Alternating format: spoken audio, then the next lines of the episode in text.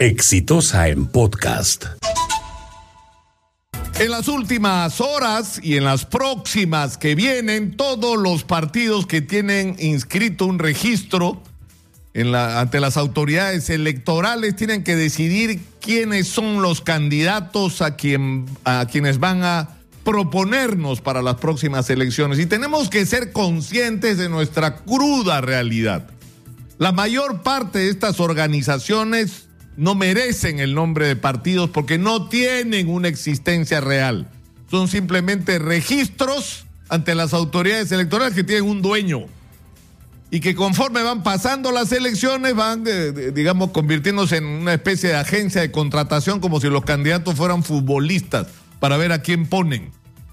Y en algunos casos termina siendo hasta un tremendo negocio. Y el tema es que esa es nuestra cruda realidad porque lamentablemente no se puede aplicar la nueva legislación. Los partidos políticos en el Perú deberían ser otra cosa. Deberían ser agrupaciones que reúnen a gente que comparte un pensamiento común sobre cómo enfrentar los grandes problemas nacionales. Organizaciones que proponen respuestas y caminos para construir el futuro del Perú. Pero lamentablemente no son eso porque no es que no solamente no tengan ideas, no tienen una organización real, no tienen comités que se reúnen y participan en la vida de nuestra sociedad y de sus comunidades. Y es por eso que cuando hay por, el, por todo a lo largo y ancho del país problemas, conflictos sociales o lo que fuera, los partidos ni siquiera aparecen, porque no tienen una existencia orgánica real. Entonces, mal podríamos pedirle, pues, hagan elecciones democráticas para elegir a sus, a sus militantes cuando ni militantes tienen. Son clubes electorales, se juntan cuando hay elecciones, desaparecen después, hasta la siguiente, hasta la próxima elección. Pero en fin, estamos en esa cruda realidad. Y pese a esa cruda realidad, acá deberían ocurrir dos cosas.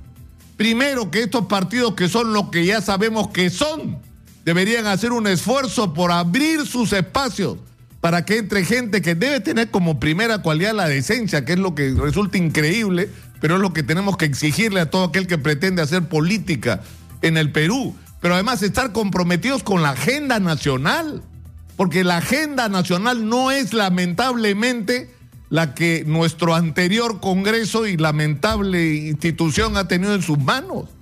Es decir, hay que ocuparse de los problemas de los peruanos la inseguridad, la crisis de educación, de salud, de infraestructura, la, la, manera de aportar de una manera efectiva y proactiva la lucha contra la corrupción, la reforma del Estado, la discusión sobre lo que hay que cambiar en el Perú, como por ejemplo la legislación minera, el tema de las tarifas eléctricas, dar respuestas para que esto sea justo y para que además pensemos en el futuro, en el futuro energético del país lo que tenemos que hacer con la cantidad enorme de concesiones y contratos que son sospechosos de corrupción y cómo enfrentar como política de Estado. Es decir, otra cosa lo que ha sido la agenda nacional, lamentablemente hasta ahora.